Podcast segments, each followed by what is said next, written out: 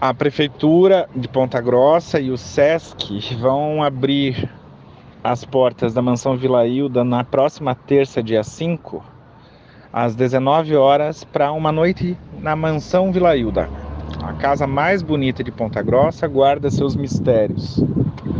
O Hildinho é o fantasminha, guardião do patrimônio cultural da cidade, e vai contar um pouquinho das suas histórias e das lendas, recebendo crianças e adultos em uma ação social.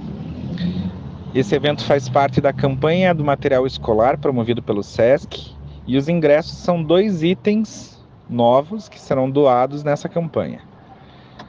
As salas terão ações interativas com atores que vão assombrar e garantir boas risadas do público, além de brincadeiras e jogos que vão acontecer pelo jardim da mansão.